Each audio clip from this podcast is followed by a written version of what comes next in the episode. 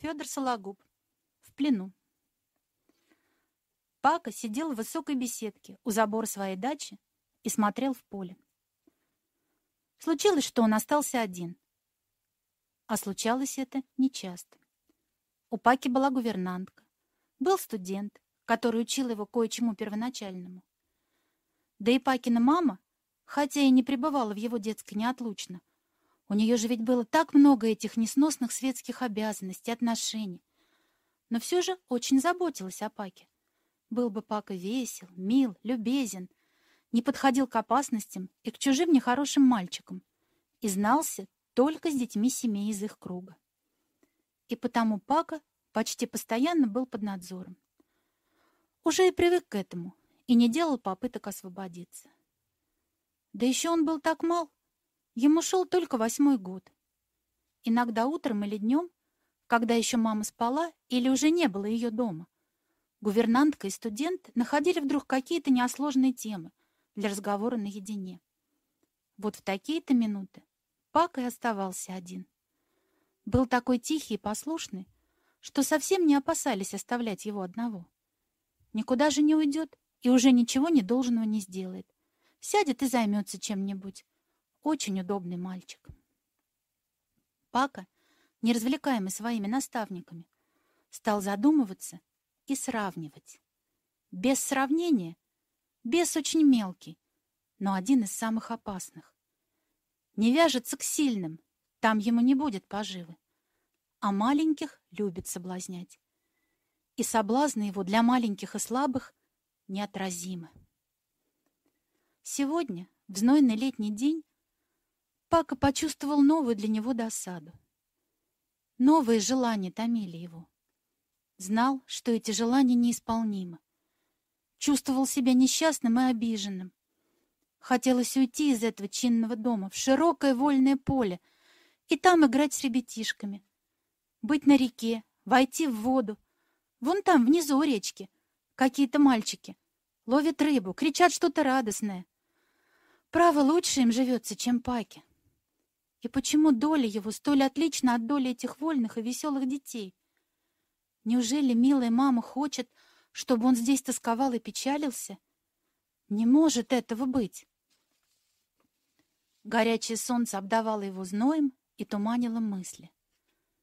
Странные мечты роились в Пакиной голове. Милая мама далеко-далеко, в иной стороне. Пака в плену. Он принц, лишенный наследства. Злой волшебник отнял его корону, воцарился в его королевстве, а Паку заточил под надзор чародейки. И злая фея приняла образ его милой мамочки. Странно, как Пака раньше не догадался и не понял, что это не мама, а злая фея. Разве такая была его милая мама прежде, в счастливые годы, когда жили они в замке гордых предков? Далеко-далеко. Грустные Пакины глаза тоскливо смотрели на дорогу. Мимо проходили мальчики. Их было трое. Те самые, что были сейчас на речке. Один был в белой блузе, другие два в синих матросках и в коротких панталонах. За плечами у них виднелись теперь луки и колчаны со стрелами. «Счастливые мальчики», — подумал Пак, — «сильные, смелые, Ноги у них босые, загорелые. Должно быть, они простые мальчики, но все-таки счастливые. Уж лучше быть простым мальчиком на воле, чем принцем плену. Но вот Пака увидел у старшова на фуражке гимназический значок и удивился. Мальчики проходили близко. Пака робко сказал им «Здравствуйте». Мальчики подняли на него глаза и засмеялись чему-то. Старший из них, тот, который был со значком и в белой блузе, сказал «Здравствуй, комар, как поживаешь?» Пак улыбнулся легонько и сказал «Я не комар». «А кто же ты?» — спросил гимназист. «Я пленный принц», — доверчиво признался Пака. Мальчуганы с удивлением уставились на Паку. «Зачем вы так вооружены?» — спросил Пака. «Мы вольные охотники», с гордостью сказал второй из мальчиков. «Краснокожая?» — спросил Пака. «А ты откуда это узнал?» С удивлением спросил самый маленький из босых мальчуганов. Пак улыбнулся. «Да уж так», — сказал он. «У вас и отец краснокожий?» «Нет, у нас отец капитан», — ответил старший. «Плохие же вы краснокожие». «А как вас зовут?» — продолжал спрашивать Пака с любезностью благовоспитанного мальчика, привыкшего поддерживать разговор. «Я Левка», — сказал гимназист. «А это мои братья, Антошка и Лешка». «А я Пака», — сказал пленник и протянул братьям вниз руку, маленькую и беленькую. Они пожали его руку и опять засмеялись. «Вы что же все смеетесь?» — спросил Пака. «А то разве плакать?» — ответил вопросом Антошка. «А что это значит, Пака? Что за имя?» — спросил маленький Лешка.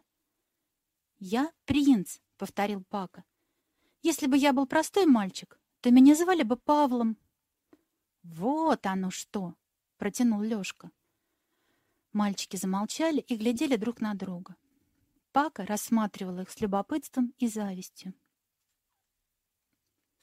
Левка — мальчик лет двенадцати, рыжеватый, коротко остриженный, с веселыми и добрыми глазами и мягкими губами. Лицо кое-где в веснушках. Нос широковатый и слегка вздернутый. Милый малый. Антошка лет десяти и Лешка лет девяти повторяли старшего брата довольно близко, только были еще понежнее и подобрее на вид. Антошка, улыбаясь, легонечко щурился и смотрел очень внимательно на собеседника. У Лешки глаза были широко открыты, с привычным выражением удивления и любопытства.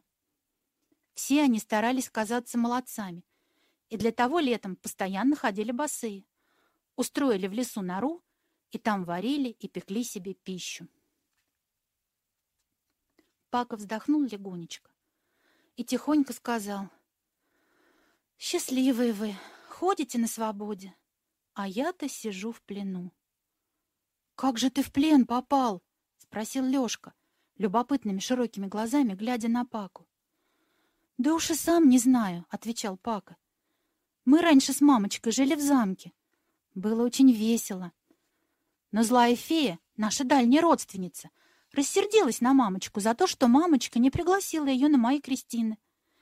И вот однажды ночью унесла меня на ковре-самолете, пока я спал, и потом сама обернулась мамочкой. Но она не мамочка, а я в плену. «Ишь ты, какая злая ведьма!» — сказал Антошка. «Она тебя бьет?» Пака покраснел. «О, нет!» — сказал он. «Как можно? И она не ведьма, а злая фея. Но только она очень воспитанная фея и никогда не забывается». «Нет, меня не бьют! Как можно?» — повторил Пака, вздрагивая худенькими плечиками при мысли о том, что его могли бы побить. Но только меня стерегут. Мадмуазель и студент. «Аргусы?» — спросил Левка. «Да, аргусы», — повторил Пака. «Два аргуса», — повторил он еще раз, улыбаясь, потому что ему понравилось это слово. И он мог теперь объединить им и мадмуазель, и студента. «И не пускают никогда в поле?» — спросил Лешка и с горестным сочувствием смотрел на Паку. «Нет, одного не пускают», — сказал Пака. «А ты бы сам вырвался, да и махни драла», — посоветовал Антошка. «Нет», — сказал Пака, — «нельзя мне махни драла. Аргусы сейчас увидят и воротят». «Плохо твое дело», — молвил Левка. «Да мы тебя освободим». «О!» — с недоверием и восторгом воскликнул Пака, складывая молитвенно руки. «Ей-богу, освободим!» — повторил Лёшка. «А пока прощай, нам некогда», — сказал Левка. И мальчики простились с Пакою и ушли. Побежали быстро-быстро по узкой дорожке, скрылись за кустами. Пака смотрел за ними, и неясные надежды волновали его. И мечты о далекой мамочке, которая ищет Паку и не может найти, и плачет неутешно, потому что нет с ней милого Пакочки. Братья, уходя, говорили о Паке. «Посмотреть бы на эту злую фею», — сказал Лёшка. «Какая она такая?» Фея. Просто ведьма, поправил Антошка. Конечно, ведьма, подтвердил Левка. Как же его освободить? спросил Лешка. Маленькому любопытному Лешке весь мир представлялся с вопросительной стороны. Лешка обо всем любопытствовал, ко всем приставал с вопросами и всякому ответу простодушно верил. Антошка любил фантазировать и сочинять более или менее смелые проекты. А Левка, как старший, одобрял или отвергал эти предположения, и братья беспрекословно подчинялись его решениям. Антошка сказал, «Против ведьмы слово надо знать». «А какое слово?» — быстро спросил Лешка. Мальчики призадумались и несколько минут шагали молча. Вдруг Антошка крикнул, «А я знаю!» «Ну?» — спросил Левка и недоверчиво глянул на Антошку. Антошка, слегка смущаясь под уставленными на него взорами обоих братьев, сказал, «Я думаю, мужики это слово знают. У них в деревнях много колдунов. И они все, деревенские мужики и бабы, друг на друга часто сердятся, портят один другого. А чтобы их самих порча не брала, так они очень часто такие слова непонятные говорят. Про мать вспомнит и такое слово произнесет. Левка подумал немного и сказал. Пожалуй, что и так. Это у них крылатые слова. На другое утро три мальчика, возясь у реки, все посматривали на забор Пакиной дачи. Когда белокурая Пакина голова показалась над забором, и видно было, что мальчик опять один на своей вышке. Мальчуганы забрали удочки и побежали вверх по дорожке. «Здравствуй, пленник!» — сказал Лёшка. «Пленный принц!» — поправил Антошка. «Принц Пака, маленький зевака!» — сказал Левка. Пака, сдержанно улыбаясь, пожимал их руки. «Отчего же вы, краснокожие охотники, не наденете мокасины?» — спросил он. Мальчики засмеялись. Антошка сказал, «А эти скороходы чем не хороши?» «Из собственной кожи». «У нас на даче такое правило есть, чтобы диваны сапогами не пачкать. Так вот, мы сапог не надеваем». «А мне бы не пройти босиком по песку», — сказал Пака. «Где тебе?» — молвил Левка. «У тебя скорлупа тоньше папиросной бумаги». «Да мы к тебе по делу зашли. Мы хотим тебя освободить от злой феи. Понимаешь, разворожить. Ты скажи, когда это удобнее сделать?» Пака недоверчиво улыбнулся. Вчера, после первой радости надежд, когда вернулись к нему мадемуазель и студент, и потом мама, злая фея, и весь домашний обиход надвинулся с его несокрушимым порядком, замок злой феи показался плененному Паке таким прочным, таким незыблемым, что сердце его тоскливо сжалось и милая радостная надежда побледнела и тихо растаяла, как туман над ободнявшей долиной. И он сказал братьям, «Да вы не сумеете». «Нет, сумеем!» — горячо ответил Лёшка. И Левка рассказал. «Мы такие слова выучили. Нарочно в деревню сходили. Самого старого колдуна отыскали, заплатили ему за науку и твердо выучили все слова, какие надо говорить. «А какие это слова?» — спросил Пака. Левка свистнул. Антошка сказал. «Тебе еще нельзя такие слова знать». «Ты еще мал для этого», — сказал Лешка. Левка сказал Паке. «Ты нам расскажи, когда твоя ведьма будет дома. Ну, понимаешь, это фея, у которой ты в плену», — поправился он, заметив недовольную при слове ведьма гримаску на Пакином лице. «Мы подойдем под окно», — продолжал Левка и скажем крылатые слова. И сейчас все колдовство пропадет, и ты освободишься. — И мама вернется? — спросил Пака. — Ну уж там видно будет, — ответил Левка. — Конечно, если все ее колдовство пропадет, то значит ты опять будешь там, где она тебя взяла. Пака помолчал и сказал. — Мы обедаем в семь часов. И ему стало вдруг жутко. И страшно, и радостно. «Так в семь часов приходить?» — спросил Лёшка. «Нет», — сказал Пака, лукавый, застенчиво улыбаясь. Лучше попозже, часов восемь. Вообще после сладкого. А то у мамы, может быть, обед уже съеден будет, так я без сладкого останусь. Босые мальчуганы засмеялись. «Эх ты, принц Пашка-лизашка!» — сказал Антошка. «Сладенькое любишь?» «Люблю», — признался Пака. Мальчики распрощались и ушли. У себя дома, не на даче дома, а в их собственном помещении, в лесу, во враге, в норе под корнями сваленного борю дерева. Дома они совещались, как исполнить замышленное предприятие. Откладывать не было никакого смысла. Решили сделать это сегодня же. Антошка придумал, что для большей крепости надо слова не только сказать, но и написать на стрелах и пустить эти стрелы в окна ведьминой дачи. Левка распределил роли. Мы подкрадемся под окна и будем ждать. Когда будет видно, что Пака съел свое сладкое, мы и закричим. «Все сразу?» — спросил Лешка. «Нет, зачем? Надо, чтобы они все хорошенько их разобрали. Сначала я скажу, в прошедшем времени, потому что я уже был таким малышом, как вы.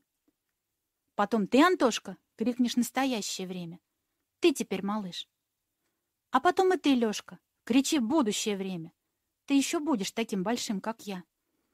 И эти же слова каждый из нас на своей стреле напишет. «Стрелы надо черные сделать», — сказал Антошка. «Само собой», — согласился Левка. «Писать своей кровью», — продолжил Антошка. Левка и это одобрил. «Ну, понятно», — сказал он. «Не чернилами же такие слова писать».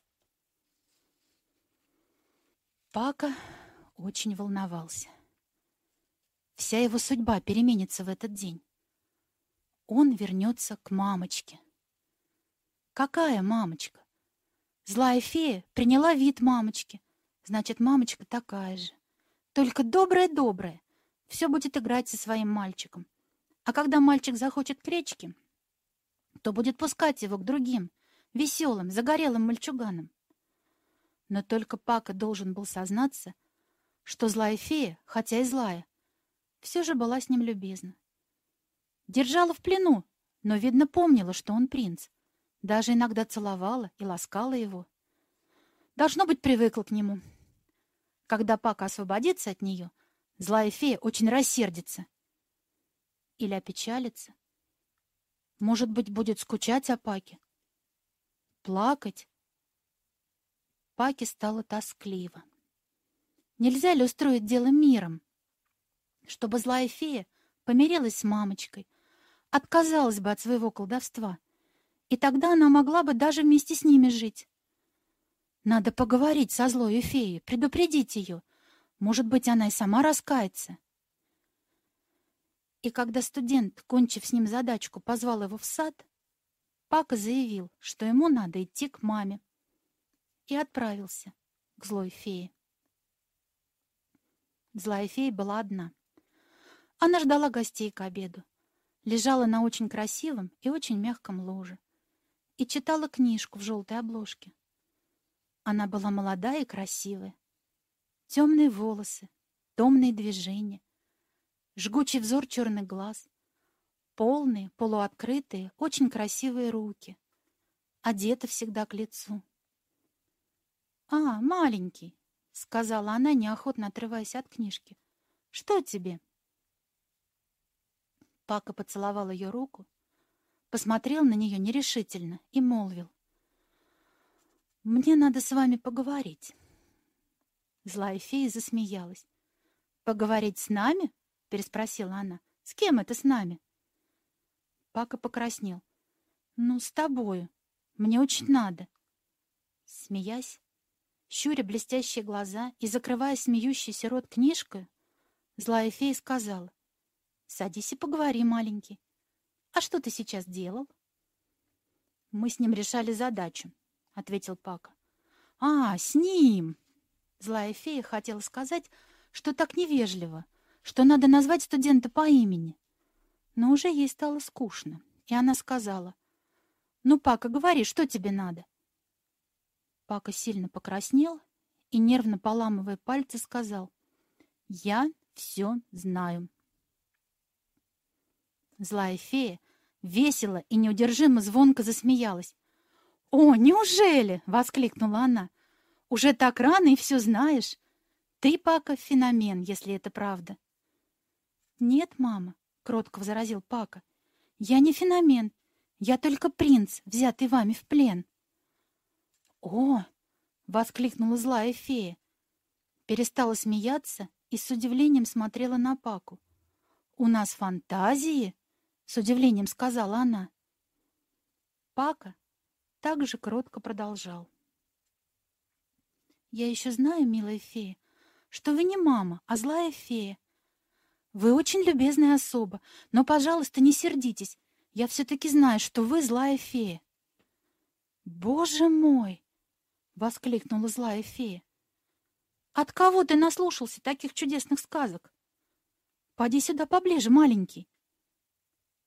Пака опасливо приблизился — и злая фея пощупала его голову, руки. «Ты не болен?» — спросила она. «Нет, милая фея», — ласково сказал Пака, целуя маленькие, белые и нежные руки злой феи. «Но, пожалуйста, отпустите меня на волю».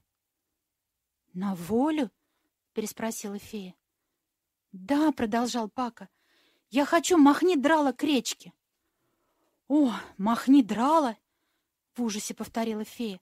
«Ради бога, Пака, разве можно такие слова говорить?» Но Пака, не слушая, продолжал. «С мальчиками поиграть. Там есть славные мальчуганы, но только, пожалуйста, без аргусов». «Без аргусов?» — переспросила злая фея и опять засмеялась. «Ой, маленький фантазер! Нам дали слишком много волшебных сказок, маленький Пака, и у нас в голове все перемешалось. Но аргусы — это правда мне нравится. Позови ко мне своих аргусов. Это надо как-нибудь успокоить. Пака вышел. «Хитрая», — думал он, — «не сердится, но видно, что не отпустит на волю. Много сказок дали читать. А сама зачем постоянно читает такие длинные сказки на французском языке в этих желтых книжках? Видно, и в сказках не все сказка, а есть и правда, если и взрослые любят читать сказки. И вот уже был вечер, и начинало темнеть. Были зажжены веселые лампы, обед приближался к концу, к самому интересному месту. Подавали сладкое, воздушный пирог с земляникой и сливками. Были гости, мужчины и дамы, человек десять. Но так как все это были или родственники, Пакин дядя с дочерьми, еще другие кузины. Или собирающиеся породниться, близкие, хорошие, знакомые. То стол был накрыт по-семейному. И Пака сидел тут же, на конце стола против злой феи, между своими аргусами. Злая фея рассказала гостям про Пакочкины фантазии, и над Пакой и его аргусами подшучивали. Пака улыбался. Он знал, что он прав и он любил этот воздушный пирог. А вот Аргусам было очень неловко. И хотя они улыбались и даже иногда отшучивались, но у мадемуазель уши горели, а в голосе студента иногда звучали досадливые нотки. Перед обедом злая фея поговорила с ними, очень мило и весело, об их недосмотре. Пакины фантазии, ужасное выражение «махни драла». Откуда это? — удивлялась злая фея. Она была очень любезна. Но как-то так вышло, что аргусы вышли от нее с ощущением жесточайшего нагоняя. И вот, едва Пака успел кончить свое сладкое, в открытое окно столовой с легким шелестом и свистом влетела и упала на белую скатерть черная деревянная стрела со слабо краснеющей на ней надписью.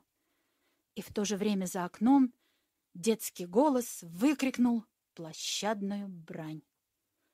«Началось!» — подумал Пака. Он вскочил, дрожа всем телом, и с жадным нетерпением смотрел на злую фею. А злая фея, как и другие дамы и девицы, была испугана неожиданностью. Раздались восклицания обедающих, но прежде чем кто-нибудь догадался подойти к окну, влетела вторая стрела, вонзилась в букет цветов на столе И послышался другой детский голос, выкрикнувший гадость. Третья стрела попала в мундир студента. Третий голос звонко выкрикнул безобразные слова. И потом в саду послышался смех, шелест удаляющихся шагов, крики прислуги. Кто-то убегал, кого-то догоняли. И все это взяло времени меньше минуты. Когда мужчины наконец бросились к окнам, то в легком полусвете вечерней зари уже за оградой сада увидели они проворно убегающих трех мальчишек. «Не догнать», — сказал Пакин дядя. «Вот вам наглядное объяснение выражения «махни драла». И все смотрели на Паку. А он стоял, смотрел вокруг и дивился. Все осталось на месте. Обманули его глупые мальчишки. Не сумели освободить из плена. «Говорил я им, что не сумеют!» Горестно воскликнул Пака и залился горькими слезами. Расспрашивали, волновались, смеялись. Было шумно, не то весело, не то досадно. Злая фея восклицала. «Как это кстати, что мы на днях уедем! Какие невозможные мальчишки!» «Но их накажут!» — успокаивал ее Пакин дядя. «Ой, какое мне дело!» — говорила злая фея и притворялась, что плачет. «Пака такой впечатлительный! Боже мой, два аргуса не досмотрели!» Плакала и смеялась. Смеялись и утешали. Паку увели. Пака плакал, аргусы ворчали. Да, в Пакиной жизни бывали тяжелые минуты. Это был скучный, противный вечер. Хорошо, что была потом ночь, и можно было заснуть. На утро босым мальчикам пришлось объясняться с отцом. Капитан хмуро смотрел на своих сыновей. Они стояли рядышком, плакали и каялись. Левка рассказывал. Мы ему поверили, что он пленный принц, и захотели его освободить от злой феи. Мы думали, что для этого надо сказать волшебные слова. — Какие слова? — хмуро спросил капитан. Он хмурился усиленно, чтобы не засмеяться. — Крылатые слова, — сказал Левка, плаксиво растягивая окончание. — Какие крылатые? — опять спросил капитан. — Ведь вы их знаете? Левка молча кивнул головой. — Ну, скажите, какие же это слова? — приказал капитан. Мальчишки повторили. Капитан гневно покраснел. «Вырастил дураков!» — сердито проворчал он. «Не сметь вперед говорить этого! Это гадость!» — крикнул он на сыновей. «Откуда вы научились?» Левка рассказывал, рыдая. «Мы думали, что мужики знают всякие крылатые слова, какие нужно. Мы и пошли в деревню, к самому старому пришли. Он пил водку и произносил слова. Мы дали ему сорок копеек, больше не было. Он нас и научил этим словам. Мы просили еще. А он сказал, за сорок копеек многому не научиться. И то, хварит, против таких слов ни одна ведьма не устоит. «Молодцы, ребята», — сказал капитан.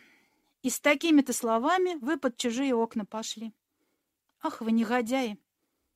Что мне теперь с вами делать?» Мальчуганы узнали, что Паку сегодня утром увезут. Злая фея едет за границу и везет за собой Паку с его аргусами. Мальчики вышли на полотно железной дороги, там, где она подходит к их оврагу, и ждали. И вот от станции показался быстро приближающийся поезд. Пака смотрел в окно затуманенными глазами. Везут. И Аргус опять с ним, и злая фея, любезная, ласковая, но все не мама, а злая фея, и все тот же плен. И вдруг Пака увидел трех босых мальчуганов. Безумная, отчаянная надежда мелькнула в его душе. Может быть, они узнали новые слова, настоящие, и вдруг совершится радостное чудо — и Пака в восторге высунулся из окна и замахал платком.